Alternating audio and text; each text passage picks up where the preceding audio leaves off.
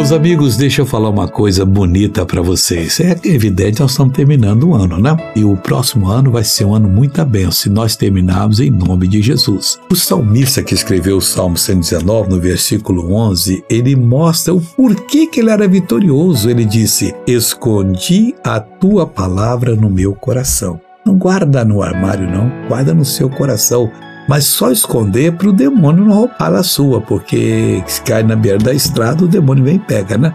Tira de você e joga fora, faz você se perder. Então, colocando no coração, estando sempre meditando nela, o salmista diz: Para que você fez isso, salmista? Para eu não pecar contra ti. O ano novo vai ser um ano de bênção. Do início ao final, você vai levantar a cabeça, vai marchar firme e vai ser bem sucedido. E é o que Deus quer que você seja. Então, qual é o segredo? Guardar a palavra no coração, usá-la para não pecar contra o Senhor. Agora eu quero orar com você, Pai.